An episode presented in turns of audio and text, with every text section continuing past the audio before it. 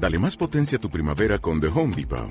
Obtén una potencia similar a la de la gasolina para podar, recortar y soplar con el sistema OnePlus de 18 voltios de Ryobi desde solo 89 dólares. Potencia para podar un tercio de un acre con una carga. Potencia para recortar el césped que dura hasta dos horas. Y fuerza de soplado de 110 millas por hora. Todo con una batería intercambiable. Llévate el sistema inalámbrico OnePlus de 18 voltios de Ryobi. Solo en The Home Depot. Haces más. Logras más. Digo que somos muy serios, muy serios. Eh, y tienes una capacidad de concentración brutal. Sí, bueno, eso...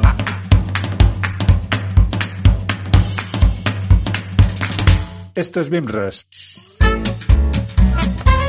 el podcast sobre biotecnología aplicada a la construcción. El podcast que Chuck Norris no se atreve a escuchar.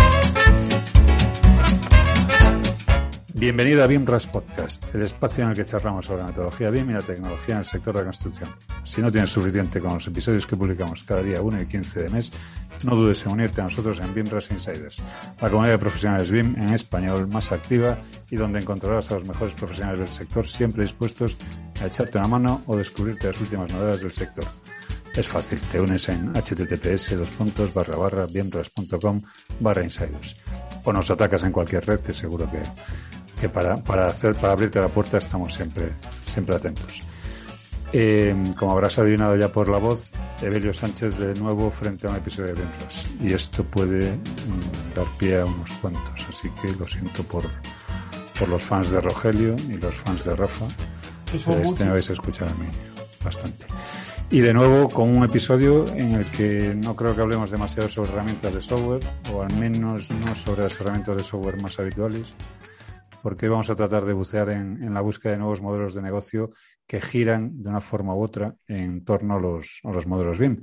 Y para esta búsqueda, pues por supuesto cuento con la compañía, como no podía ser de otro modo, de mis compañeros Rogelio Carballo y Rafa Tenorio. ¿Cómo están ustedes? Muy bien. Hola, hola. Estamos muy bien. Claro, para los que tenemos una edad, cuando tú oyes cómo están ustedes, esperas escuchar bien. sí, pero, pero yo creo que no lo iban a entender. sí, hombre, sí. A ver, vamos al tema y, eh, como aquí tengo en la parte de introducción, pues me la, me la, me la trago. Eh, el que más, el que menos, aquí hemos llegado a esto del BIM por la misma puerta. Los modelos geométricos. Todos empezamos, bueno, o casi todos, nos hemos acercado entendiendo que más allá de las líneas sin sentido del CAD tenía que haber una forma más eficiente de generar la documentación de los proyectos. Y a lo mejor incluso tú, querido oyente, has llegado a esto buscando una manera más amigable de comunicarte con tu software de, cálculo de estructuras, de cálculo de instalaciones o lo que fuese que, necesitases. Pero bueno, en la mayoría hemos entrado por la, por la geometría. Lo cierto es que, mm, bueno, los que más, los que menos, hemos tenido una etapa, llamémoslo así, modelocéntrica. Y bueno, esa que tantas veces cuento en las charlas que es el BIM con B y con M mayúsculas. sin embargo, el, BIM que, atiende fundamentalmente al modelo y a su geometría pues no siempre ha sido o es santo de nuestra devoción. Eh, por pensar en algunas cosas, por lo típico, la búsqueda de familias por Internet. Yo creo que he encontrado la pregunta esta de, ¿alguien tiene un modelo, una familia de la malla ciclón como 150 veces en, WhatsApp? Pero bueno, eh, más allá de esto, que seguro que sabes de qué, de estoy hablando, eh, en contraposición a ese BIM modelo céntrico, en las charlas yo suelo hablar de, de la importancia de la I del BIM, del BIM basado en datos, de la importancia de gestionarlos, de sacarles partido, de la importancia de ser dueños de nuestra información y de poder trabajar con ella de forma completamente autónoma. En fin, que al hablar de, la I del BIM lo que trato de hacer es desviar lo que trato, pero lo que tratamos, porque en general en BIMRES compartimos esta, esta inquietud. Lo que tratamos de hacer es desviar el punto de vista hacia nichos de actividad que están fuera, en la periferia de lo que, de lo que vemos todos los días nichos de actividad que aprovechan pues todo el potencial del trabajo que hacemos para llevarlo un pasito más allá. Y en realidad de lo que tratamos de hablar, de lo que, lo que pretendemos meter dentro de, todo este batiburrillo que, estoy contando, pues es una sola palabra, innovación. Y, por eso hoy nos hemos traído a Bionres a, Octavio Ya, economista de formación y visto su currículum, pues inquieto e innovador de profesión si todavía no has parado el episodio para buscar el perfil de Octavio en Internet, pues igual te estás preguntando qué pinta un, economista en BIMRES. Y cuando sepas que tiene un pasado de corporate man que, o que ha dirigido unas principales plataformas del mundo de alquiler de barcos de recreo, pues también te, igual te dan ganas de, de apagar el reproductor de podcast. Aguanta por lo menos hasta que Octavi nos cuente qué es eso de Budea, que es el proyecto que, en el que se ha embarcado para demostrar que se puede construir de forma sostenible, digital e industrializada y, y en un momento pues sabremos o entenderás por qué lo hemos invitado. Bueno, ¿por qué lo hemos invitado? En realidad porque hemos conseguido que, Iván Gómez, CEO de Betalab, que hoy también nos acompaña, eh, lo haya convencido para que nos acompañe. Para el que no lo conozca, que él cree que hay gente que todavía no sabe quién es, eh, Iván es el, como he dicho, CEO de, de VTLab, que, que la verdad, si no has entrado a registrarte, mm, estás tardando, para poder empezar a ver cómo es eso del futuro del, del BIM, porque estamos rodeados de modelos y rodeados de, de cuestiones eh, modelocéntricas en nuestro día a día, pero hay mucha gente fuera del despacho que no sabe lo que es un modelo, no tiene la experiencia de, de gestionar un modelo con, con realidad virtual o con, o con realidad aumentada. Y en eso creo que, que Iván nos lleva pues unos añitos de ventaja no por, por los que tenga, que es un chavalín, pero sí por los que lleva metido en, el, en este tema. Con lo cual, tenemos innovadores, por un lado, que es eh, Octavi, cambiando, innovando en su, en su vida profesional, y, e innovadores como Iván, que están avanzando, pues lo que dentro de, de, cinco años todos veremos como habitual y que lo tenemos al alcance de la mano sin, sin hacer gran esfuerzo. Lo dicho, hoy nos acompaña Octavio y Iván, bienvenidos los dos. Hola, gracias por la invitación. ¿Cómo estáis? Eso, dilo con, dilo con un poquito más de ánimo, hombre, que no parezca que eh. estás apuntado con una pistola. es que estoy, es que estoy. Igual que con me pinté a Vinjas, igual, mismo, de la misma manera. Muchas gracias, muy contento también de estar aquí. Bueno, eso normalmente al, final del episodio os pedimos que lo repitáis para ver el cambio de tono. Pero ya, ya verás que, se me está cortando la conexión ya. Muy bien.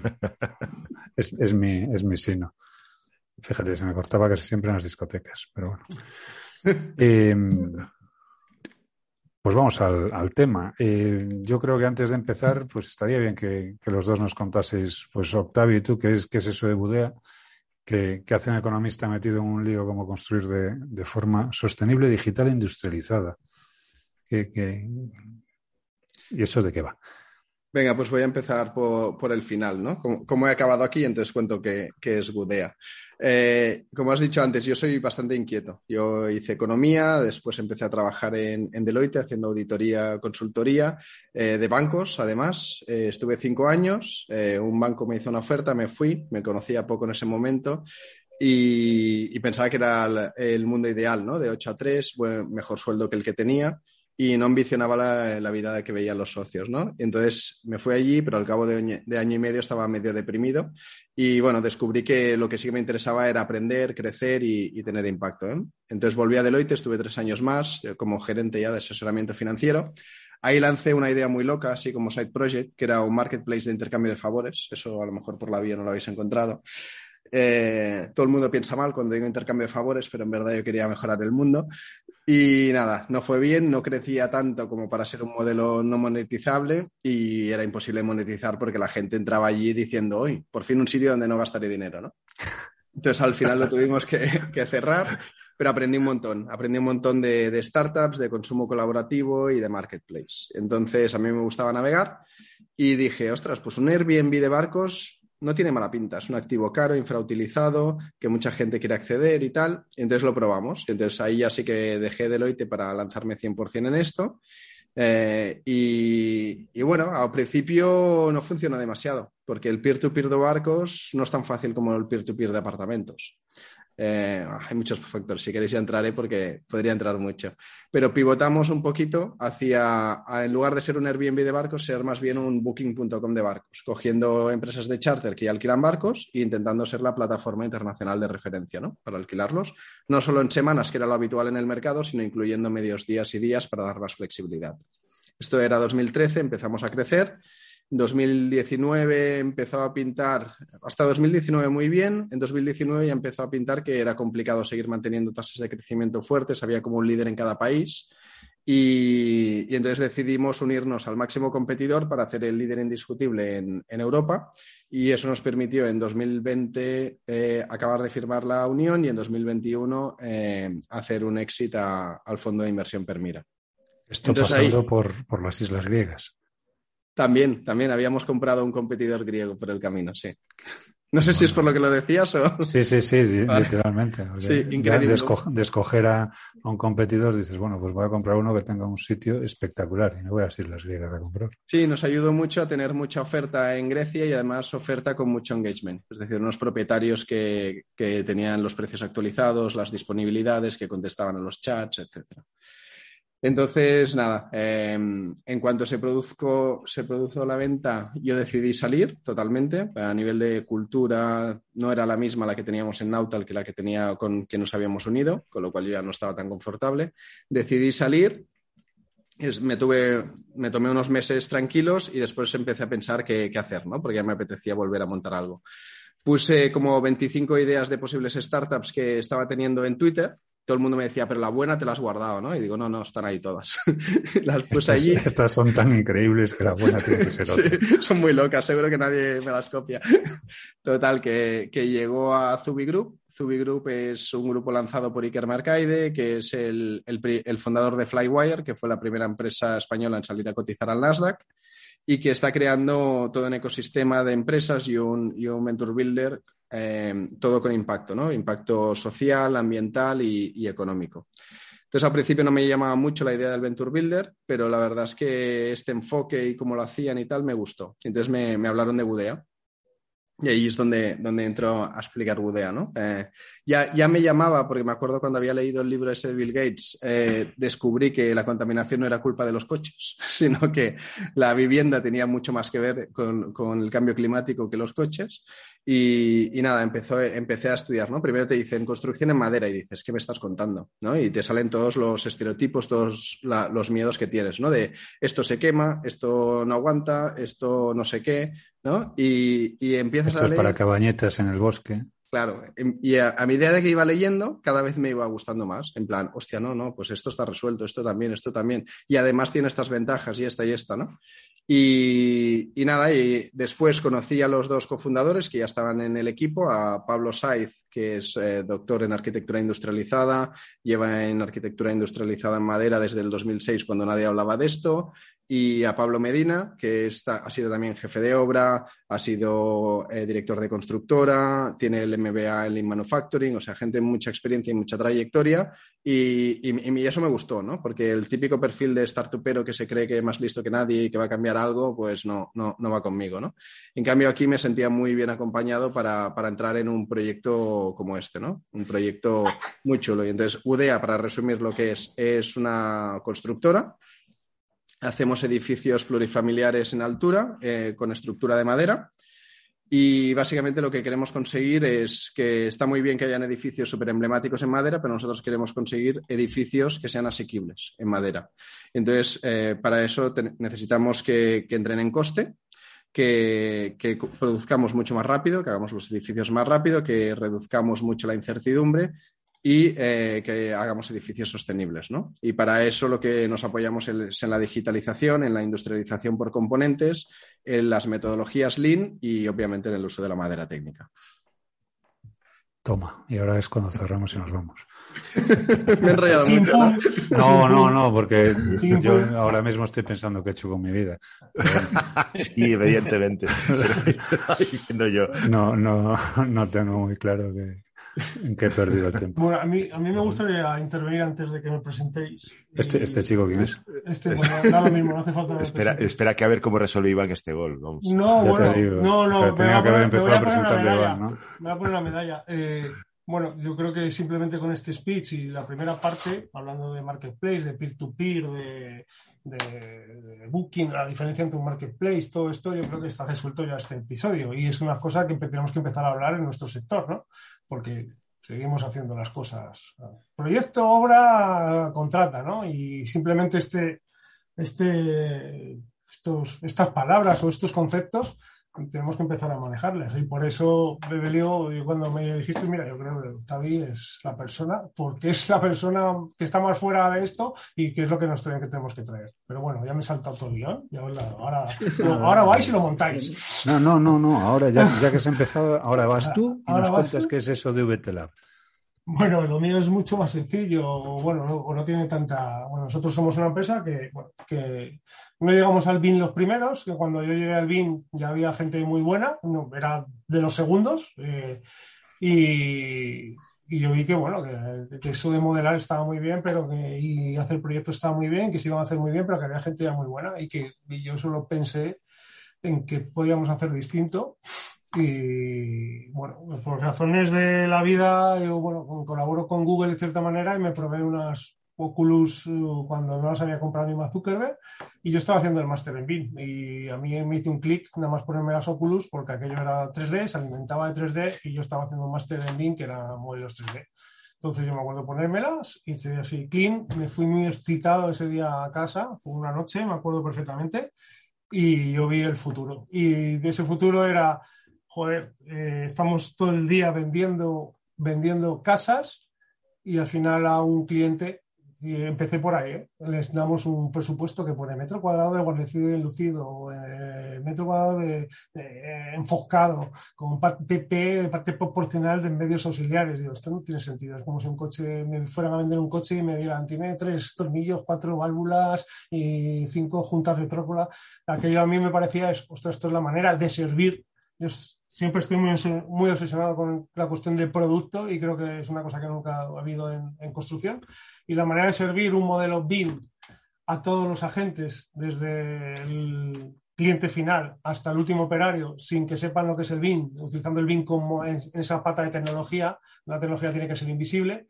Bueno, pues la realidad virtual, la realidad aumentada, la interfaz absolutamente más fácil y más parecida a cómo nos relacionamos en la realidad con las cosas y era la manera de consumir un modelo 3D para, eh, para que lo consumieran todos estos stakeholders. Y desde ahí, bueno, generar un modelo de negocio que se ha ido pasando, pues esto empecé en 2014, pues fíjate. ¿Y qué es VTLab? Pues VTLab es una empresa que se dedica a transformar modelos BIM, eh, realidad virtual y realidad aumentada, para soluciones de productividad en el sector de la construcción, a través de una plataforma que se llama VT Platform, que lo que hace es transformarlos automáticamente en realidad virtual y realidad aumentada web, y desde ahí damos una solución de, comunicación entre todos los agentes y soluciones de productividad. La, primera, la primera pata para una buena productividad es que haya una buena comunicación entre los agentes. Y esto es, no, es tan sexy como lo de Octavi, pero... Yo creo que sí que lo es. Como, ya, ya, ya Octavi nos había dejado eh, humillados, a, rematarnos. O sea que hace ocho años ya, ya había gafas de red virtual. Sí, yo, yo digo que eh, tuve más vista que más Zuckerberg. Yo me compré unas gafas, además me las compré a Estados Unidos cuando era del, del Kickstarter. El cuatro meses o seis meses después se compró la empresa por dos mil millones o no me acuerdo cuánto. A mí me faltó caso. A ver, efectivamente, es una cuestión de escala. El tema es básicamente el mismo. Pero, bueno, supongo que a ti te llegaron por Amazon y a él no. sí, claro. no me acuerdo. De, todas formas, eh, viendo, viendo cómo hablas de producto, juraría que tienes ya ensayado el, pitch, por lo, por lo, que veo. Eh, entiendo que, que al final es una cuestión de que tenemos eh, productos en el mercado con necesidades que, cubren necesidades aparentemente de forma correcta o que, hay productos que, como digo, que, tienen esa necesidad cubierta, pero de repente encontramos con que hay productos o que podemos generar eh, disrupciones en el mercado de alguna manera, generando productos que, que se pueden parecer más o menos a lo que ya hay, y lo digo porque entiendo que en tu caso, Iván, el hecho de que pases a realidad virtual, podríamos decir, hombre, pero es que ya había modelos 3D, ya había renders, con lo cual podemos decir, bueno, se parece a lo mejor a lo que hay, tenemos reminiscencias de lo que hay. En el caso de Octavi, pues los edificios también se construyen en madera, igual que se construyen o se construyen en hormigón, que, los referentes están ahí, pero las cosas cambian o los enfoques cambian de forma radical y, nos encontramos con productos que vienen un poco a revolucionar o con la intención de revolucionar el mercado. Y, la pregunta es, ¿cómo llegamos aquí? Que esto que es una cosa de, ideas felices, de análisis de mercado, de, casualidad, ¿cómo, cómo, cómo surge esa, esa primera chispa? Mm, Javi, tú, yo. Sí, como quieras. Eh, yo creo que hay de todo. Había un, un reporte hace poco de YC, de eCombinator, donde decía que había absolutamente de todo. Eh, y, y, se, distribuía, se distribuía bastante uniformemente. Desde conversaciones tomando birras con amigos, a una necesidad propia de los emprendedores, a charlar con gente del sector para ver qué problemas tiene, etcétera, ¿no? Y al final hay, muchos casos. Mi primera idea feliz de Favoralia fue, me desperté en plan, ¡Oh! he tenido una visión y, y, no podía seguir durmiendo y la apunté. La siguiente fue por el aprendizaje, ver que podía tener sentido aplicar un modelo preexistente exitoso a otro sector. Y, y en este caso eh, pasé por en medio de un análisis un poco profundo de esas veintipico ideas que, que tuve y acabé con una tercera porque por contactos o por ser transparente y ponerlo, pues, pues acabé llevando. Y, y, y, la historia de mis cofundadores puede ser distinta, ¿no? Pablo Medina lleva muchos, mucho tiempo eh, estudiando y trabajando sobre esto porque, porque lo tenía ahí metido como, como que veía ahí una oportunidad, ¿no? Entonces, yo creo que, pueden ser diversas, pero al final es las innovaciones no tienen que ser radicales de, de, cero. Normalmente son las innovaciones son coger una cosa y aplicarla en otra cosa, hacer un escalón más, eh, una derivada, etcétera, ¿no? Y de ahí puede surgir algo grande igualmente. Yo creo que, o sea, estoy absolutamente de acuerdo, pero creo que hay una cosa que sí es común a todo. Hay una pulsión inicial de, del que tiene la idea. Y esa pulsión es innovar, cambiar algo, eh, estoy aburrido, eh, esto está mal, eh, y eso te lleva a una búsqueda continua. Que siempre estás con el radar, yo por lo menos, estoy contando cómo me sucede a mí, estás con el radar 24-365 y un día eh, tienes esa serendipity, ¿no? Eh, bueno, o pasa ¿no? en las cañas en, en, en, que yo, pues bueno, estaba buscando en Google, yo estaba buscando, estaba buscando, no sabía qué buscaba, pero estaba buscando, o sea, y encontré. O sea, de, de, entonces, mmm, y luego eso de transformarlo a un negocio, ya eso es otra historia, ¿vale? Pero, pero eso es lo primero. Y sobre todo también eh, incidir en lo que ha dicho eh, Octavio, lo que es la innovación. Innovación es adaptar, ¿eh? O sea, es adaptar algo a una nueva manera de hacer y, y, innovación no tiene por qué tener que ver con tecnología ni con cachajicos, que esto también es una cosa que puede ser una... De hecho, en construcción se, hay un informe por ahí, creo que es de McKinsey, bueno, que si, si atacamos los, los contratos y la manera de contratar se podría ahorrar un 20, un 30%, y eso puede ser una innovación y bastante brutal, y estamos hablando de, de derecho, ¿eh? O sea, y necesaria. Sí, bueno, bueno eso, eso, eso, está claro, pero que, que, que, que, quitemos un poco también ese mito de, ah, bueno, es que esto solo es, hay que hacer el iPhone. Bueno, el iPhone hace Steve Jobs, que es uno que sale cada no sé cuántos años y tiene suerte también se le juntan los astros. Bueno, hay muchas tipos bueno, de y, y, y, miremos cuáles son las eh, empresas más exitosas de España, ¿no? Eh, una es un supermercado, la otra vende ropa. O sea, al final, sí, obviamente sí, sí. tiene mucha innovación por en medio, pero puedes hacer una impresión. Y tanta, ¿sabes? Muchísima innovación que tienen. Oye, al respecto, yo me quedo aquí con dos, con dos cuestiones que, que habéis dicho. Una es la de, la de copiar. Eh, entiendo que, que, es uno de los, de los mecanismos para mí más potentes. Copiar, copiar, copiar.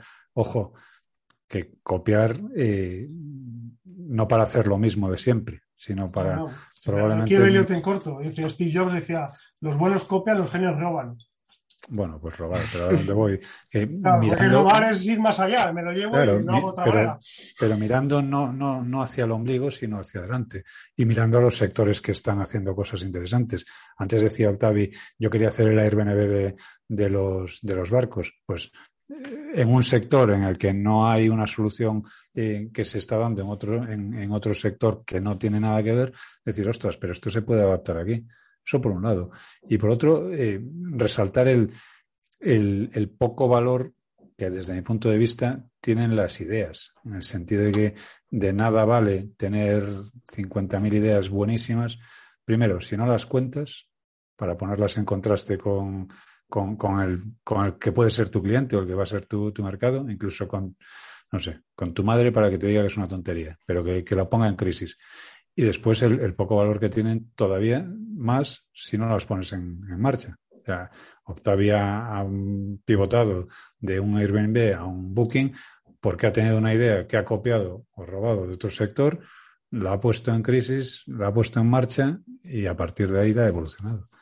Entonces me quedo con, con esas dos cuestiones. Hay el, el, sentimiento Gollum, ¿no? De, sobre todo del emprendedor primerizo, que es el mi idea no la comparto porque me la van a robar, ¿no? Y es lo que dices tú, no, no, al contrario, tienes que exponerla y cuanto más la expongas, más feedback tendrás y más irá iterando, pues de la idea inicial a lo que acabe siendo seguramente cambiará mucho y lo que necesitas es exposición y, lo, y en cuanto puedas hablar mucho con los clientes para ir iterando y luego pues una idea no vale nada, hay que ejecutarla y la ejecución es, un, es todo un arte, o sea, 100% de acuerdo. O sea, un arte y un arte además eh, que no puedes hacer solo, es como una catedral, o sea, necesitas gente que sepa vender, otro que sepa hacer procesos, otro que no, sé, o sea, ideas buenas, eh, hay muchísimas, eh, llevarlas a cabo, es, bueno, es una, es un y ahí tienes que tener un componente suerte, un componente momento, mil cosas. O sea, está sobrevalorado las ideas. Esto no quiere decir, y esto sí me gustaría hacer un matiz, que no se pague por las ideas, por la imaginación, por pensar, que en España somos muy de no pagar por estas cosas. Eh, ni por esto ni por muchas otras. de no pagar. Déjalo en no pagar. no, pero aquí hemos conseguido que tú pagues por pensar. Parece que el pensar es gratis, ¿sabes? O sea, de oye, dar una vuelta a esto, tráeme un diseño, un boceto. No, o sea, parece como si no hay una entrega, si no hay un delivery material, parece que no hay que pagar. No sé, es una cosa que esto en el mundo anglosajón es radicalmente distinto. O sea, no, no, o sea, que, pero bueno, eh, esto era un matiz, simplemente ahí, por decirlo. uno de los, de los lugares comunes surgidos cada vez que hay una crisis es esto de pensar fuera de la caja o salir de la zona de confort. Y en el sector de, la construcción, bueno, es un sector eso, muy chapado al antiguo, que eh, por lo menos un alto, alto porcentaje del, del, sector está muy chapado a la antigua. Y a pesar de contar con soluciones tan asombrosas como las tuyas, eh, Iván, eh, que harían las hélices de cualquier jefe de obra, es un, es un, al final es un sector muy impermeable a la innovación. Entonces, nos encontramos principalmente dos, dos puntos de resistencia, como todas las cuestiones relacionadas con la construcción, el tiempo y el dinero. Actualmente no hay tiempo para innovar ni dinero que destinarle. Y aunque curiosamente muchas veces también en momentos de crisis en obra se dice que nos pensemos de, modo imaginativo o creativo para salir de esa, de esa, crisis, pero a menudo es demasiado tarde. De modo que la pregunta que os hago es la siguiente, ¿cómo podemos fomentar la innovación dentro de una estructura empresarial de, o de una industria que, eso, que no es permeable, que no es permeable, que tiene muchos puntos de resistencia y sobre todo eh, cuando el perfil de, por ejemplo, mi perfil es eh, con no demasiado peso específico dentro de esa estructura? Es decir, pues una persona más dentro de una estructura más grande. Bueno, yo, si quiero voy yo, y Javi. Bueno, en una estructura que, no quiere cambiar, una estructura grande, eh, básicamente es imposible. no hay manera. O sea, porque una innovación y un cambio eh, en una estructura grande, si no viene desde arriba abajo y de abajo arriba, no, no se puede hacer. Es imposible porque tiene una inercia. También creo que ahora mismo no hay ningún sector que no haya aguantado el, el, empuje de la tecnología y la innovación. El sector de la construcción aún no, aún no ha aguantado, aún no ha tenido ese golpe y lo va a tener. O sea, sin duda lo va a tener. Entonces, aquel, aquella, esto, aquella eh, empresa que no abrace esto o intente abrazarlo o diga, oye, hacer cosas locas, va a morir, pero va a morir por el mercado. Y luego la innovación, ¿cómo se impone? Yo creo que por, por huitos, por decirlo de alguna manera. Eh, al final, eh, mm, el mercado, y ahora mismo lo estamos viendo, tiene que cambiar.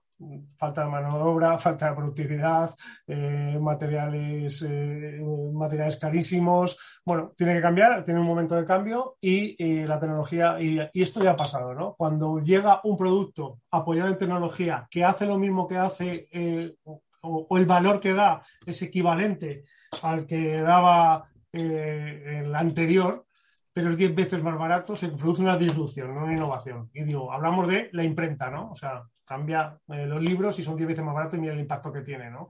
Hablamos de los mm, eh, Uber o, Cabify en los taxis. Al final lo que te ofrece es lo mismo, pero es muchísimo más barato, muchísimo más adaptable. Y eso disrumpe y rompe todo lo anterior. Yo creo que aún no hemos dado con la tecla en el sector.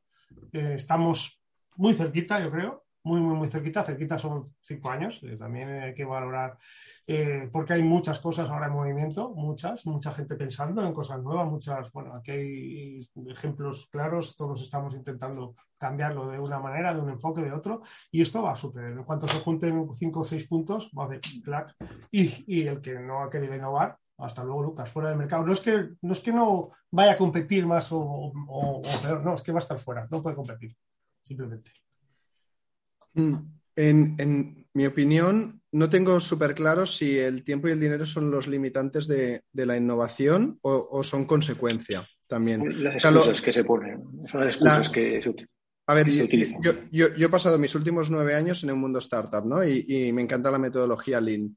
Eh, pero aquí hay que adaptarla. Entonces, lo, los dos limitantes que hacen que no sea una innovación tan rápida, al menos lo, lo que yo me encuentro en el día a día, por un lado es eh, que los ciclos de iteración son mucho más largos, es decir, un ciclo de una promoción inmobiliaria es súper largo, con lo cual no es pruebo, veo y después veo y cambio y me adapto y tal, y después que las consecuencias de un fallo serían mucho más altas. ¿vale? Entonces, estos dos factores limitan mucho la, la innovación, yo creo. En, en, productos como VT Lab no, ¿no? Porque al final es, tecnología pura y ahí yo creo que se, puede ver rápido, ¿no? El, el, impacto y el efecto que, te genera y el valor. Pero en otras cosas más vinculadas a la construcción, que es lo que nos encontramos nosotros, sí que, sí que encontramos estos factores, ¿no? Entonces, yo lo que soy muy fan es, es de mm, la metodología Lean que venía de Startup, ¿no? Que es eh, rompe el problema, pero rómpelo de, de, tal manera que cada pasito aporte un poquito más de valor al cliente. Uh, me, me encanta la típica imagen, ¿no? De ¿cuál es tu problema? ¿no? Que llego sudado al trabajo. Entonces, vale, pues voy a romper el problema. Primero voy a hacer las ruedas, después voy a hacer el chasis, después voy a hacer un volante, después voy a hacer un motor. Hasta allí nada me ha aportado valor y al final, chan, tienes un coche fabuloso, ¿no? Eso no funciona. Me gusta más el, ah, no, que llego sudado, vale, pues te voy a hacer un patinete. Hostia, con el patinete eh, tengo problemas porque las curvas me caigo. Ah, vale, pues le meto un volantito al, al, patinete. Hostia, pero aún llego un poco cansado, vale, pues le meto unos pedales y ya lo he convertido en una bicicleta, ¿no? Entonces, acabas llegando al coche, pero en cada paso has aportado un poquito más de valor. Y si por lo que sea tienes que cortar la innovación, te quedas donde te quedas, ya tienes un valor aportado, ¿no? Entonces lo que, lo que intentamos es esto y, y, aplicar mucho de la metodología Lean, pero de la que viene del manufacturing, a la construcción que, que tiene puntos de diferenciación respecto al de startup por estos factores, ¿no? De la velocidad de iteración y el riesgo del error. Nosotros, por ejemplo, tenemos Perdona, dos, te, te, tenemos un valor ¿no? dentro de Udea que es audacia, pero tenemos otro que es eh, calidad a la primera. ¿no? Y, y a, a, veces hay que ver cómo, cómo, cómo se alinean estos. ¿no? Hay, hay, sitios donde aplica uno y hay sitios donde aplica más el otro. ¿Y no crees que la propia estructura o la forma de, gestión de las empresas o incluso de las pequeñas ¿eh? del sector AEC contribuye a, ese, a esa resistencia a la innovación? Y me explico. Hace unos añitos tuvimos la posibilidad de, bueno, de asistir a un taller y una charla de, de el que era en su momento director de innovación de R y ahora lo es de, de, eh, de Inditex. Y nos contaba que que, bueno, en su, cuando él trabajaba en R, que era una cablera que estaba aquí en Galicia, que en, su momento destacaba por, precisamente por, su imagen de innovación y por, por, ser muy rompedora en la, en la forma en la que presentaba los productos y, en la calidad de producto que ofrecía. Eh, a mí me, llamaron la atención dos cosas, ¿no? Una era que las, la, los proyectos de innovación eran completamente horizontales, y podía estar eh, un proyecto de innovación, bueno, aparte de lo que vosotros decís, de que eran muy diversos y atendían a muchas cosas que podían ser muy sencillas, como por ejemplo el packaging.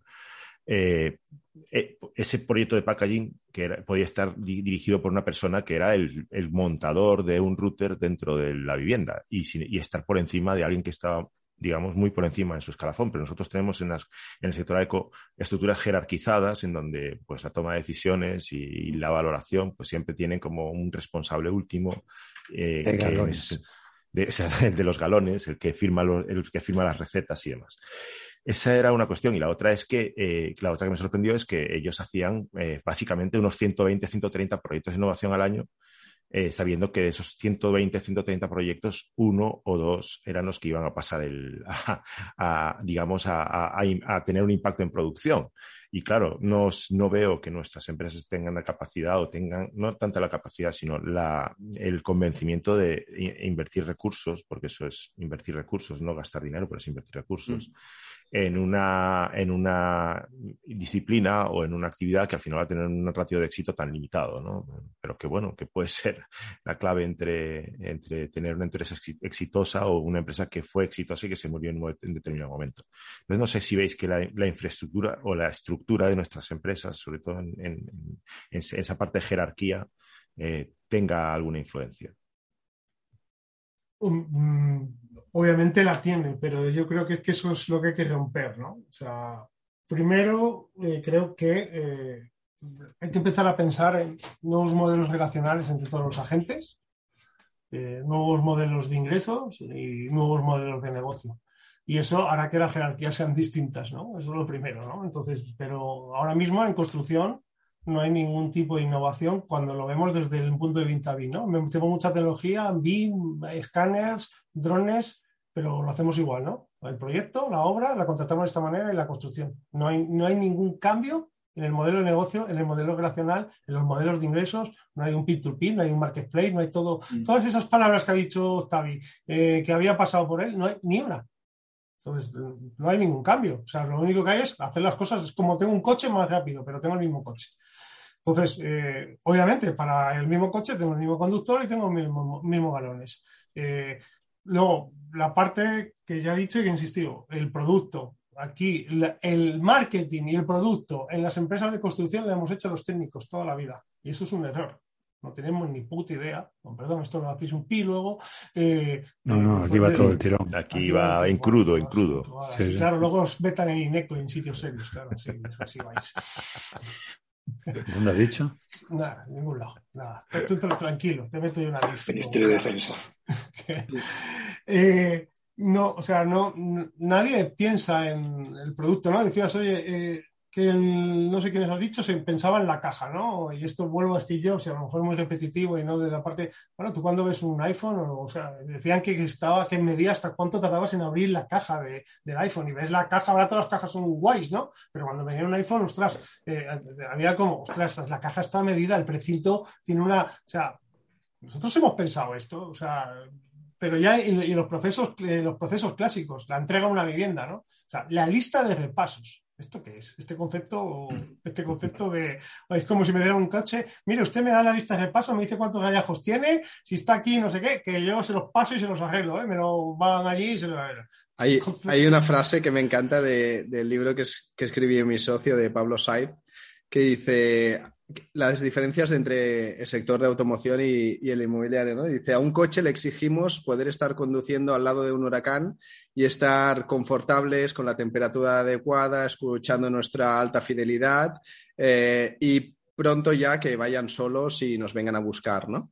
Dice, y a una casa poco más que le exigimos que el cajón cierre bien.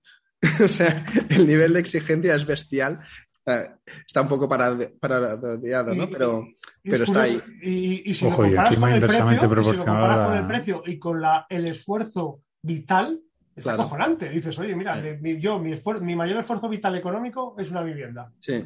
Y, sí, pero hay... un nivel de exigencia mucho menor. Bueno, eso sí es por una cuestión de no industrialización, pero sí, pero, pero como cliente ya también dices, oye, yo tendría que exigirle a esto más, ¿no? Hmm. Ah, hay, hay, dinámicas que a veces eh, puedes cambiar pasito a pasito, ¿no? Como decía antes, y a veces tienes que hacer un salto un poco más alto. Y esto nos pasa, por ejemplo, con, el, con todo este modelo, ¿no? De, de relación, vinculando la parte de, de cómo nos relacionamos en la parte legal, eh, nosotros eh, queremos romper la cultura del contradictorio, ¿vale? No, no va con nuestra forma de ser y no, y no, nos gusta.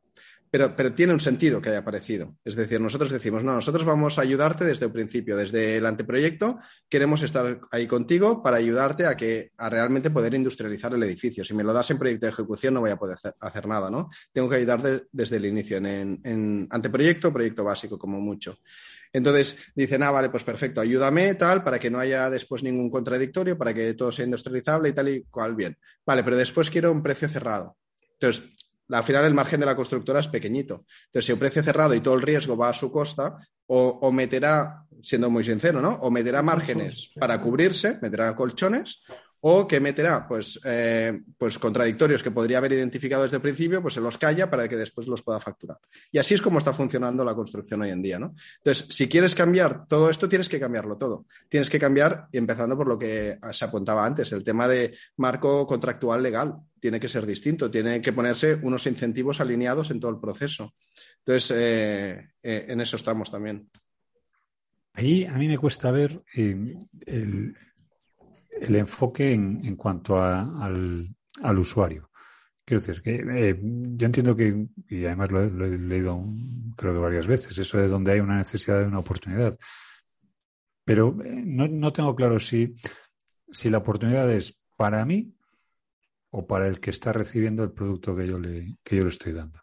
Y en ese sentido, lo digo, por ejemplo, lo que acabas de comentar, Octavi, eh, vuestro producto en realidad a quién, a quién va, no a quién va dirigido, pero sí qué, necesidad acaba cubriendo. Porque si se trata de un producto, en este caso concreto, pero vamos, que podría ser en cualquier otro, eh, de un producto que cubre una necesidad que de repente eh, se ha detectado y es clara, pues es evidente. Yo tengo sed, tengo una botella de agua, la vendo y, estoy cubriendo una necesidad directa. Pero en este caso, la, necesidad es mucho más global. Es una necesidad, pues a lo mejor de, sector o una necesidad más mucho más, digamos, de un nivel mucho más alto. ¿Cómo, ¿Cómo detectar esa necesidad y cómo identificar ahí a un usuario que tiene esa necesidad para cubrirla?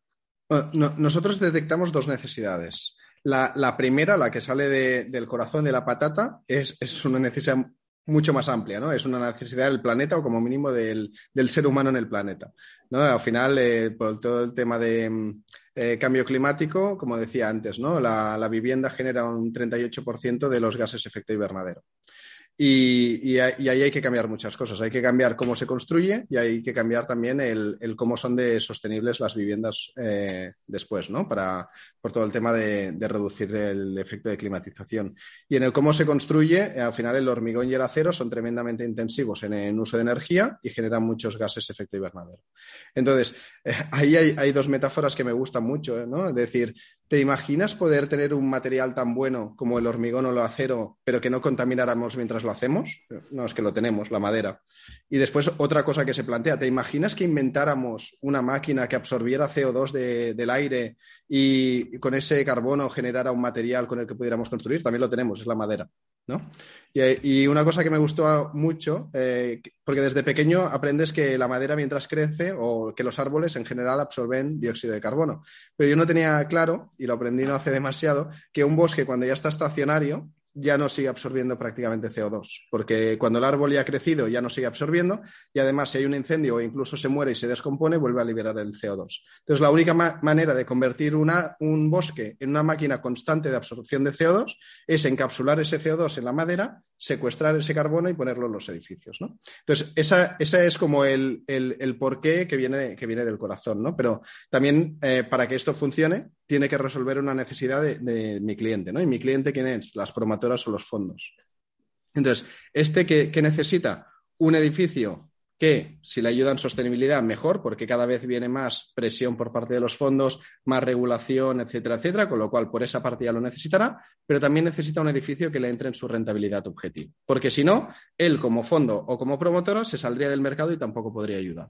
Entonces, ahí está nuestra misión, el hacer esos edificios que sean asequibles, que puedan competir en precio con el edificio de hormigón y, que tengan toda una serie de ventajas añadidas, ¿no? Como el tema de lo bien que te sientes cuando estás en una casa de madera, el que se construya con menos incertidumbre, con menos tiempo, etcétera, etcétera. Y Evelio también, tampoco creo que no es un binomio, ¿no? Entre elegir, oye, ¿dónde está la necesidad de a quién le cubre? O sea, puede ser al cliente, al cliente final, que tampoco ha hablado Octavi, al cliente suyo y a ellos mismos. Y eso es la, creo que sería donde habría que dar, ese es el clavo en el que hay que dar. Oye, si yo cubro una necesidad, me cubre a mí, me hace un negocio, le cubro una necesidad al cliente, pues ahí, ahí sí que es donde estás encontrándolo. No creo que haya que tener que elegir. A ver, que no son, efectivamente, no son incompatibles unas con otras. Pero bueno, me, llamaba la atención el, eso, como a veces mm, planteamos que es una cuestión de cubrir una necesidad y esa necesidad no la tenemos tan identificada como, como nos parece.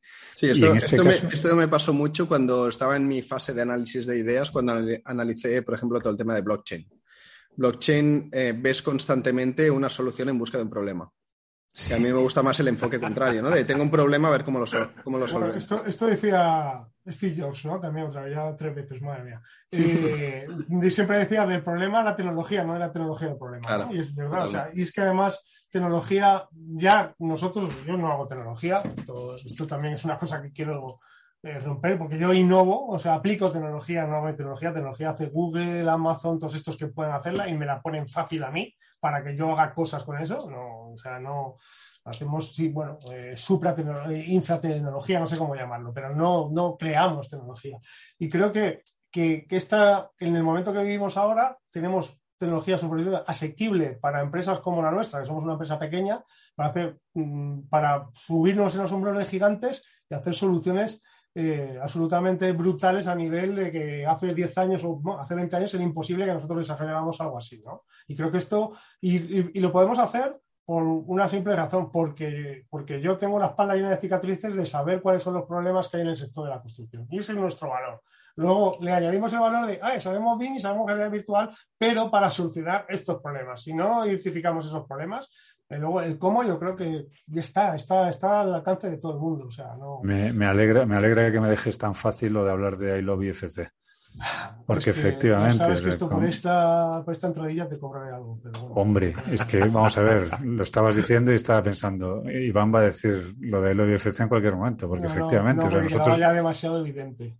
Hemos, Caramba, pero que creo que es exactamente eso, utilizar la tecnología no como un fin, sino como, como un medio para resolver cuestiones que están ahí, que hemos detectado que, que, tienen, eh, que se pueden afrontar desde otros puntos de vista, desde otras perspectivas, y dar una solución que, que es tecnológica. Bueno, es tecnológica porque alguien con mucha cabeza ha, ha desarrollado las herramientas tecnológicas que nos permiten dar una solución pero no porque nosotros vayamos a, generar expresamente la tecnología que, vamos a utilizar. Y en ese sentido, me parece también muy, atractivo lo que dice Octavio.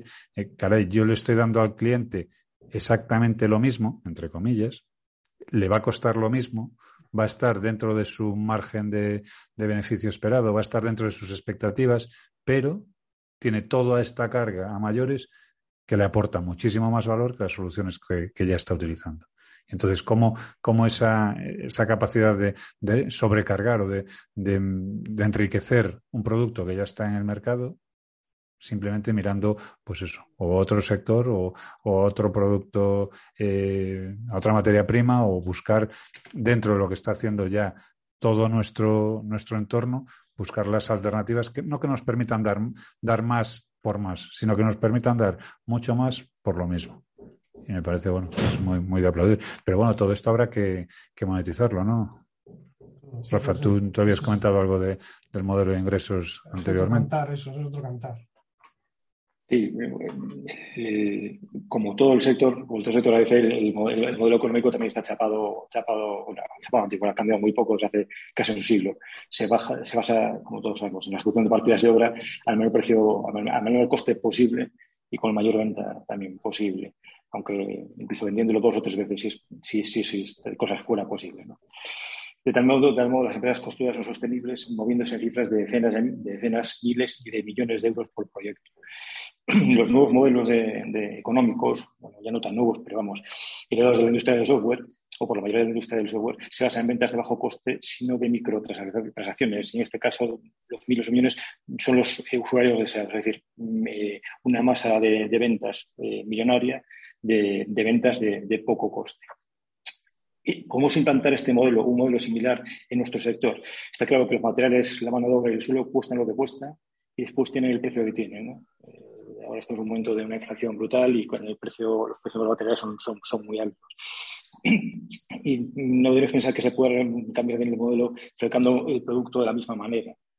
Eh, eh, bueno, tú, Octavi, planteáis vosotros un tipo de construcción que no es habitual eh, no sé cómo contáis este, este, esquema de precios.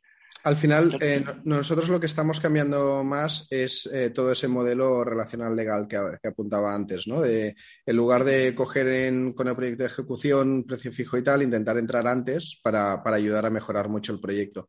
Pero aguas abajo también lo vemos esto, ¿no? Por ejemplo, el primer edificio que estamos haciendo es un edificio de 14 viviendas en Burjasot, en Valencia, y, y es un build to rent. Es decir, ese tema de micropagos puede afectar a ti directamente, puede afectar abajo, ¿no? Entonces, eh, el cliente también está cambiando mucho la percepción. En lugar de lo que tengo que conseguir en la vida es comprarme una casa, pues para mucha gente, eh, para siempre o temporalmente, eh, la opción más inteligente podrá ser alquilar, ¿no? Y, se están viendo muchos proyectos en este sentido. Y a lo mejor cuando eres soltero o tienes una, pareja, pues te interesa un tipo de vivienda y después vas a otro y después a otro, ¿no? Y cuando ya tienes hijos o cuando eres senior, pues te vas a otro, ¿no? Y cada uno tendrán las necesidades que necesitas cubrir. A lo mejor al principio es tener eh, lavadora y parking de bicis y un coworking, y después lo que necesitas es piscina para que haya muchos niños y tus niños jueguen y se lo pasen bien, y después en, cuando vayas a un co-living senior, pues necesita, necesitas cubrir otras cosas, ¿no? Y la manera de pagarlo. Y la manera de pagarlo. Claro. Y, y, esto se está viendo un cambio, se están viendo cada vez más proyectos en este sentido. Yo aquí apuntaría otras muchas cosas. Obviamente el terreno vale el terreno, los materiales valen lo que valen y bueno, bajarán o subirán. Pero ya lo hemos dicho antes, modelos de negocio, modelos relacionales, creo que tienen que cambiar. Pero no solo con el cliente final promotor, porque siempre estamos obsesionados en hablar de promotor, eh, constructor y cliente final. Hay un océano azul entero de transacciones entre eh, peer-to-peer Mm, entre iguales, entre, entre contratas, por ejemplo, que están en eh, transaccionando información y no hay un marketplace que, que, pueda solucionar eso. Creo que además todo el tema digital hace que todo el mundo se pueda conectar y desde ahí generar nuevos modelos de negocio. Creo que en el software, que tiene que nosotros estamos ya con un concepto que le llamamos microsoftware contextual, y es, oye, voy a venderle un software a este señor para hacer una certificación con realidad aumentada en este momento, para esta obra, para esta certificación contra este RP. Y te voy a cobrar 3 euros. No te voy a cobrar 3.000 el día 1 de enero, que no sabes si vas a vender, que vas a hacer un software que es un transatlántico y que vas a necesitar un operador y que además no sabes si lo vas a aplicar porque ahí te piden uno u otro. Entonces creo que, que el software contextual y microsoftware y para y para todos, eh, para, para, todos los blue collars o para todos los trabajadores que no son de cuello blanco, creo que hay ahí un océano azul terrible. Y, eh, el peer-to-peer, el, poner el, cliente o, todos los agentes unos con otros, también es muy, muy, muy grande. Entonces creo que eh, salgamos de, este, de, la mejora de este enfoque y vayamos a otros enfoques, ¿no? Y, luego hagamos llegar la tecnología. Iván, ¿y como, como, usuarios estamos preparados para, para llegar a ese, ese punto? Quiero decir, mira, esto te lo contesto muy rápido. Eh, ayer o antes de ayer estaba esperando ahí en la calle, no sé, ahí, en, pero en Madrid. O sea, es increíble los riders que hay en de, de, estos de Globo, de no sé qué, pero hay miles. O sea, y me, bueno, pues como lo estoy pensando, digo, joder, si me dicen a mí hace 10 años que, o 7, no sé cuánto lleva esto, 5, que va a haber un montón de gente que, que, que, coja una bicicleta y que viva y que, y que haga esto y que vaya a llevar eh, comida y que viva tanta gente y que haya modelo de negocio gigantesco y fondos de inversión metiendo dinero ahí, digo, esto ni coña va a suceder. Es que no, sé si tenemos que estar preparados para que, que, suceda, ¿no? Vamos a empujar. Justo ese modelo de negocio tiene, tiene unas patitas muy, muy cortas, porque basa prácticamente el, todo el, el beneficio en, en, la precarización del empleo y en una, no situación. no estoy defendiendo, no lo estoy juzgando, ni. O sea, lo que estoy no, no, no, pero lo digo precisamente por eso, porque estamos como. que de repente haya tíos con bicicleta llevando cosas, todo el mundo y un montón de ellos. O sea, dices, pero, o sea, de verdad, hace seis años te dicen, va a haber un huevocillo de bicicletas y motos llevando cosas, lo que sea, para restaurantes, no sé qué, a través de la plataforma. Es decir, la gente va a hacer un trabajo a dejar a coger una bicicleta es, que, es, acojonante los que hay. O sea, no, ni bueno, ni malo, ni regular, digo, increíble, básicamente increíble. O sea, increíble hace cinco años. Sí, yo, yo me quedo con lo que, lo que comenta Iván, ¿no? De que las cosas cambian mucho más de lo, de lo que pensábamos y, y, con lo que comentaba al principio, ¿no? También, que al final eh, en el sector construcción, más allá de promotor, proyectista, constructor, eh, hay un océano azul de oportunidades. Es decir, al final es un sector que mueve mucho dinero y que, está, que es muy manual y, creo que van a salir muchos, muchos proyectos. Y para mí la clave es que sean proyectos que, aporten valor y, calidad, ¿no? Como al final, como el modelo de Iván, entiendo que como modelo SaaS de lo que vives, al final es de tener un charm bajo, ¿no? De tener eh, una salida de clientes muy bajo. eso, es lo que hace que tu modelo sea más exitoso, ¿no? Al final nosotros no tiene nada que ver lo que hacemos, pero mi idea también es ir por allí. Es decir, que cuando consigamos un promotor, eh, que cada año nos vaya dando promociones. Y eso tiene que ver con aportar valor añadido, con que esté satisfecho, etcétera, etcétera, ¿no?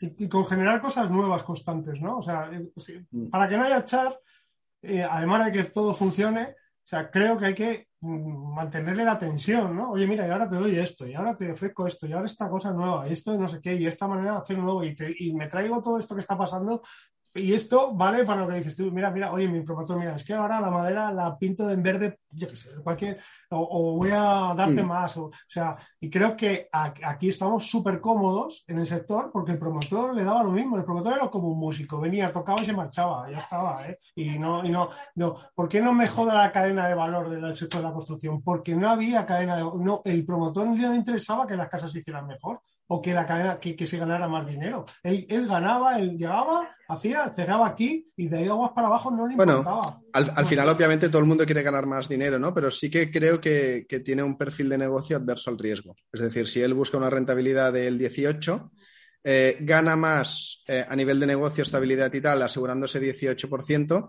que no que se pueda mover entre 21 y 16, aunque la, media esperada sea medio punto más, ¿sabes? Sí, pero, pero el que hace tornillos, si lo que digo es a grandes rasgos, el que hace tornillos tiene una fábrica de tornillos, cada día intenta hacer los tornillos mejor y más baratos. Y esto en el sector no pasaba. O sea, nos pasaba porque estaba absolutamente, la cadena de valor no, no, no, no estaba alineada, no, no, bueno, sigue muy desalineada. Ahí volvemos otra vez a los tipos de contratos, los tipos, las relaciones, los tipos de relaciones, los win-to-win, los, los alineamientos. Pero Iván, también lo que decía antes Evelio, el tipo de cliente, porque claro, es que el cliente de, una, de, un, de un fabricante de tornillos puede ser tú, yo, y el fabricante de tornillos compite con otro fabricante de tornillos a nivel global. En cambio, un promotor de Pontevedra difícilmente va a competir con un promotor de Santander. Bueno, pero si un promotor de Pontevedra, otro, ofrece una cosa distinta, ya. ya, ya... pero, al final son, dos, promotores, o sea. Y para que sea competencia real, tiene que ser eh, prácticamente en el mismo barrio. Es decir, normalmente por barrio hay una promoción. Entonces, no es, ah, no, esa promotora me ofrece algo más guay y tal. No, no. Si yo quiero vivir aquí y quiero un piso nuevo, hay este. ¿no? Claro, es que es así. Bueno, obviamente el sector tiene unas características muy, determinadas. Pero no seamos taxistas, por favor. O sea, esto, es como, no, esto es como cuando decía los taxistas, a mí la tecnología me da lo mismo, a mí me da lo mismo, a mí eso no, a mí el internet no sé qué. yo cuando me subo un taxi no le digo, mira, tu problema no es Uber o Cabify, tu problema son los coches autónomos. Sí, exactamente. O, o, el no saber el precio de antemano. O, quiero decir que. Sí, pero el problema de, los taxistas con Uber para mí no era la tecnología, para mí era el servicio. Es decir, la diferencia de servicio que recibías era brutal. Ahora eh, está empeorando un poco, pero la diferencia era brutal. Volviendo al, plano de las ideas, eh, en la triada esta de validación de una idea de validar que suscita interés, que suscita interés en pagar y que además el usuario puede pagarlo, puede haber algún momento en el que algún punto en el que se tuerzan las cosas, ¿no? Y entonces haya que pivotar. Antes comentabais de, hablabais de pivotar. Eh, ¿Cuándo diréis que ha llegado ese momento? Nosotros somos, tenemos muchas eh, tormentas de ideas y muchas ideas que, que, sé que nos gustaría desarrollar, pero no sabemos en qué momento es el momento de dejarlo y decir, mira, esto, hasta aquí hemos llegado con esto, vamos a dedicarnos a otra cosa. Es una, pregunta profunda, ¿eh? Yo aquí, yo aquí voy a contar un secretillo de Evelio y mío. Evelio el otro día me manda un WhatsApp, me dice, mira, ¿qué te parece esto de I Love IFC? No sé qué me preguntó. ¿Qué crees que tenemos que hacer? Y le dije, compraros otra vida porque no os da la vida. O sea, simplemente, o sea, eh, digo, mira, porque es que tenéis tantas cosas que yo ya no atiendo. si sabes dónde las venden, yo me apunto, ¿eh? yo me yo creo que las venden. Walt Disney compró una, pero aún está que no se la han entregado. se, la, han, se, la, han, dejado congelada, ¿no? Sí, sí. eh, pero, bueno, eh, contestando ya o sea, pivotar, ¿cuándo hay que pivotar? Bueno, yo creo que aquí hay una, una yo creo mucho en, en, el, en la fe, en el, el, instinto, ¿vale? Creo que la razón llega hasta donde llega, llega un momento que, que tienes que tirar distinto y, y tienes que ver cuando, cuando hay que cambiar o cuando lo estás acertando, tienes que ser muy honesto también. O sea, tienes que ser muy honesto contigo mismo y muy cabezón también, ¿eh? O sea, las dos cosas de una manera muy equilibrada. Si tú crees que la idea es, es es buena, tienes que intentar mantenerlo porque no se entiende, cambiarlo, explicarlo de otra manera. A veces pivotar es simplemente cambiar el approach. ¿eh? Nosotros estamos en ese momento, ahora ya no, yo creo que lo tenemos muy claro, pero nos ha costado mucho mm, mm, que se nos entendiera, ¿vale? Mucho que no se nos entendiera. Y, y no hemos cambiado nada, solo la manera de explicarlo, ¿no? Y luego hay un momento muy claro de cuando hay que pivotar o cuando se acaba, es cuando se acaba el caso, o sea, ese es como... Ese, es, Javi, pero tú sí, que, tú sí que has pivotado en un momento dado con, con Nauta, giraste la cabeza de, de Airbnb a Booking. ¿Y cuál fue la pista o qué, qué, qué había en, en, el, en, el, negocio que decía, no, esto, esto no es el camino? Sí, eh, sí. Iba a empezar por lo otro, pero, pero... No, no, dale, dale. Sí, bueno, el, básicamente el, el cuándo cerrar muchas veces es porque te has quedado sin pasta o porque te has quemado. Al, final muchas veces va, va, por allí. Creo que intentándolo gestionar bien, eh, estas cosas se pueden gestionar. Es decir, el quedarte sin pasta, si tienes una buena proyección, una buena gestión y tal, y, vas actuando en el día a día, eh, es algo que puedes gestionar un poquito más. Y el quemarte también lo puedes ir gestionando, ¿no? Intentar disfrutar de este camino que, que nunca serán 100 metros, sino que será una maratón.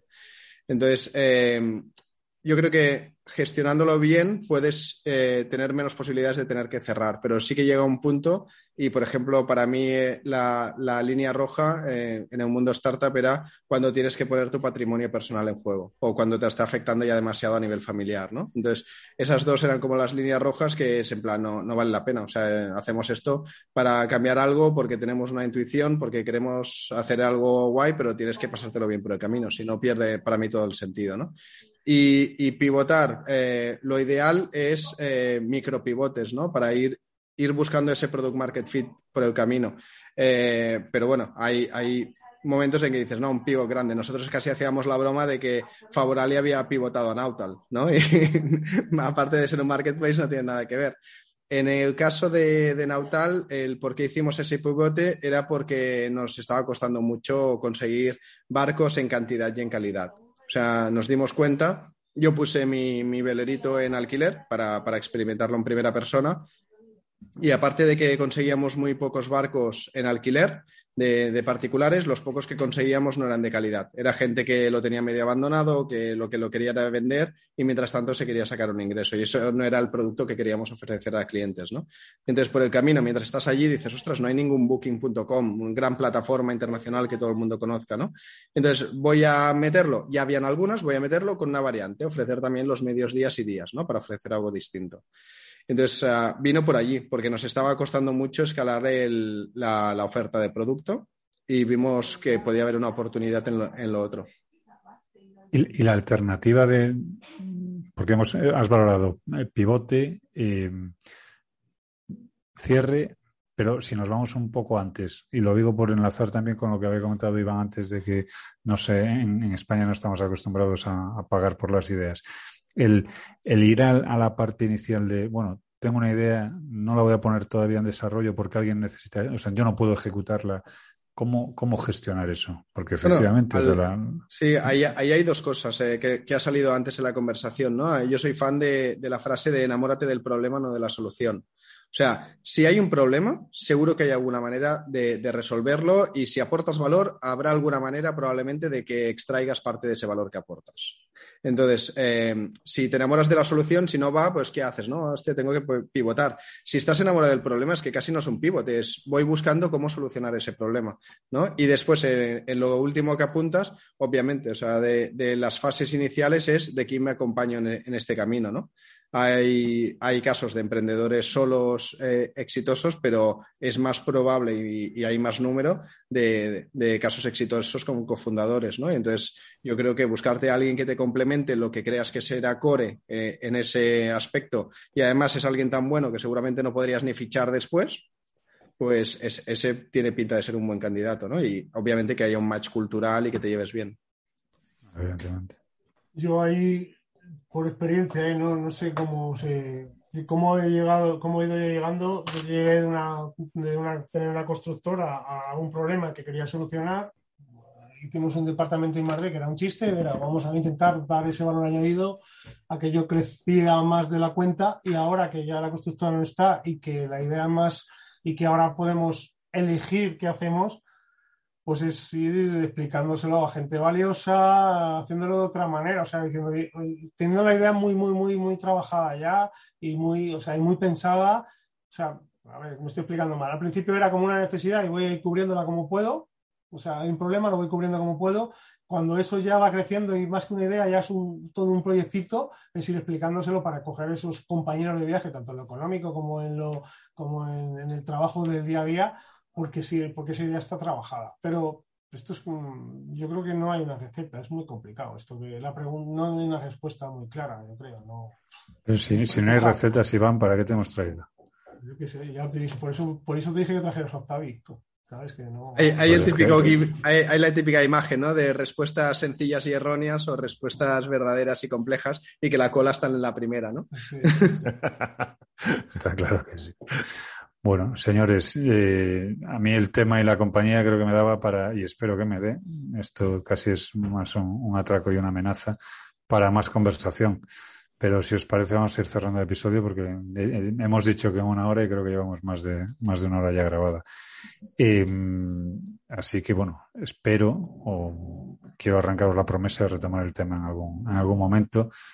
Eh, con Iván sé que aunque sea con unas cervezas por medio, pero Octavi, espero contar contigo para, para que con, vamos, que esperamos que contar, esperamos contar contigo para, para más, para más charla. Un placer. Adelante. Iván, tú ya has pasado por Bienres y aunque seguro que ni te acuerdas, hay dos preguntas que hacemos antes de, de cerrar cada episodio. Nos está enseñando Iván una chapa de Bienres, orgulloso, orgullosísimo, y la, y la realmente orgullosa que es la de Bienres Insiders. Pero bueno, no sé si se acuerda que, que tenemos el, eh, bueno, unas preguntas eh, obligadas al final, que son, eh, bueno, Octavio, tú no lo has escuchado, me imagino, eh, así que te contamos que lo que nos gusta saber es cómo, cómo llevan nuestros invitados, pues, eh, su día a día, tanto en cómo cazan las noticias o con dónde se surten de, de, de novedades, como las herramientas que utilizan para, para, hacerse el día a día más fácil. Así que, si os parece, empezamos por, por las fuentes de información. Eh, por orden, Iván, Octavio, ¿dónde acudís para encontrar noticias que no siempre son evidentes o que os permiten hacer un clic en lo que estáis desarrollando en ese momento y decir, caramba, pues esto me lo traigo a mi, a mi terreno, le doy una vuelta, lo envuelvo con dos lacitos y se queda planchado. ¿Dónde, dónde están esas noticias, Iván? Yo más que dónde es el cómo, ¿no? Y porque creo que al final, y esto me ha pasado con, vosotros en el canal de Discord. O, yo creo que hay demasiados sitios donde buscar, luego no encuentras cosas distintas en ningún sitio y lo que tienes que tener es un método de búsqueda. Yo mmm, decidí hace mucho tiempo que mi canal era LinkedIn y le saco mucho jugo a LinkedIn, tanto curando contenido y encontrando lo que quiero, eh, pero de una manera muy eh, reglada, de una manera muy concreta, siguiendo mucho concreto, viendo muchas cosas concretas, o sea, y haciéndolo todos los días un poco y haciendo esto. Eh, creo que al final lo que tienes que hacer es buscarte tu manera. El canal es ahí y casi todos cuentan lo mismo. Mm. Eso suena muchísimo a que te vas a venir un viernes a contarnos cómo usas LinkedIn en los cursos de los viernes. Ya me está liando, ya me está liando. Claro. Ya me está liando a ver, es que una cosa que es decirlo yo, y otra cosa difícil, es demostrarlo. Con lo difícil que soy yo, además. ¿eh? Vale, bueno, pues ya le ponemos fecha. Octavi, ¿dónde buscas tú? Eh, ¿dónde, ¿Dónde tienes esas fuentes de información? Yo tradicionalmente había usado bastante podcast y Twitter, eh, seleccionando bastante bien a, a quien sigues.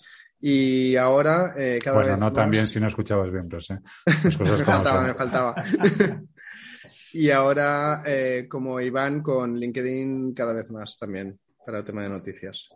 Qué curioso, ¿eh? porque ya empieza a ser un, un lugar recurrente el, el, hablar de LinkedIn, no, no ya como la red de contacto con profesionales, sino la red de contacto, pero también de puesta al día con, con muchas de las cosas que están pasando en, sí. alrededor. Sí, eso es cierto. A mí me, me, cae una lagrimita recordando a Google Reader, pero bueno, los tiempos cambian. Sí, pero es, yo es, creo que es distinto. ¿eh? Muy, muy distinto. muy distinto. De todas formas, LinkedIn hace mucho tiempo que, que es una red social. ¿eh? O sea, no, lo que pasa que, o sea, sí, lo de los profesional.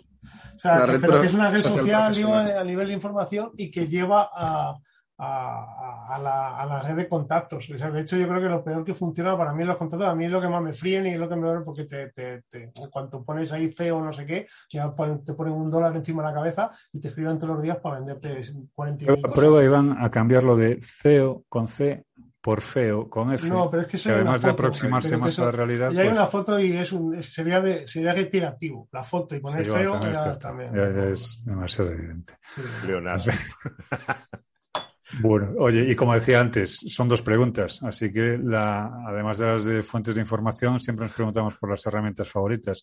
A ver, que no se trata tanto de, encontrar una aplicación para el móvil o, o, el gadget con el que está la última, sino de saber conocer esa herramienta o software, ¿no? Si en la que el día a día pues no es tan bueno o, o si en la que, bueno, no está el equipo completo, por decirlo de alguna forma. ¿Cuál, cuál es la elegida, Octavio, en este caso? A mí me ha ayudado bastante eh, y no lo había usado en proyectos anteriores, me ha ayudado Notion para poner un poquito en orden eh, toda la información del equipo. Allí centralizamos todo lo que son los objetivos de cada uno, el seguimiento, la información, etcétera, incluso reporte de inversores, etcétera, lo, lo vamos poniendo ahí. Esto, esto, luego lo editamos, no te preocupes, no sabes. Vale. No, no he, he, he, visto caras, caras de decepción. No, no, yo estaba pensando en lo en que Beli estaba en ese momento arañando la mesa, ¿sabes? Con las uñas. tiene, tiene, muchas manías, muchas manías. No, a ver, tengo pocas, lo que pasa es que cubre un amplio espectro. Eso sí, pero, pero... Bueno, que sepas que también Notion ha salido en más de una ocasión, por supuesto muchísimas más de las que me hubiera gustado, pero que, que, reconozco la, la, valía y simplemente lo que he dicho muchas veces. Para mí, para mí, es, para mí no es la herramienta, no es mi herramienta, pero bueno, reconozco que de la misma forma que utilizo Allplan, pues en vez de Revit puedo no utilizar Notion. Para, para, mí, lo, la, la, herramienta importante son eh, todos los, los, métodos y, y Efectivamente. Lo, lo, que montas en tu empresa, ¿no? O sea, el si montas objetivos semanales o mensuales, si montas ya algo más como unos OKRs, si haces un all hands eh, para todo el equipo, si eres transparente, y tal. Eso es lo importante. Después el, la herramienta puedes hacer un Google Docs, es que da igual. Pero fíjate que en ese caso, eh, a ti te, es Notion, pero probablemente podría ser una hoja de cálculo o podría ser. Sí, sí, totalmente. Totalmente. Power BI o lo que sea. Hay, hay muchas eh, empresas que, grandes que hacen los OKRs con un Google Docs. O sea, sí, sí, sí, sí, está claro. Pero está vamos, bien. que me quedo más con la idea de que lo fundamental es no, cómo gestionar no, esos no, procesos. No, no, quédate con la idea de que alguien que sabe hacer eso ha elegido Notion como herramienta. Ahora, qué violencia, qué violencia. Yo esto, esta, esta, este ataque gratuito no lo entiendo. Y que hayas esperado una hora y pico para abrir la boca y sueltes esto. En fin, vamos a lo interesante. Ah, no, que antes tenemos, tiene que hablar Iván. Sí. Iván, ¿qué herramienta es la Yo que...? creo que ya la dije la otra vez eh, cuando estuve con Pero a ver, esto es una prueba para comprobar si nos lo decías en serio o, o realmente Seguramente, la pero bueno, es como, como, como decía Gandhi, yo solo soy... Mi verdad es la última cosa que he dicho, entonces si lo que dije antes de ayer... Claro, claro, lo de antes era aquella, ¿verdad? Entonces estoy muy de políticos también, ¿no? Pero, pero bueno, lo decía Gandhi ya. Eh, yo a mí me gusta Evernote, llevo utilizándolo mucho tiempo, pero como el sitio último. O sea, yo tengo mil cosas, mi no sé qué. Cuando no te queda más remedio. Pero yo sé que cuando lo que hay en Evernote es, lo, es, la, es la última frontera, ¿vale? Es ahí, es donde está, donde están todas las cosas que no se tienen que mover. Lo llevo utilizando mucho tiempo. El gratuito me era me valía y como llevaba mucho tiempo y sabía que había gente que comía de eso, pues me hice el, el Pro, que no, que no sé ni qué me da, pero llevo como, no sé, 10 años con Evernote, que es una cosa curiosa pagando 10 años Evernote.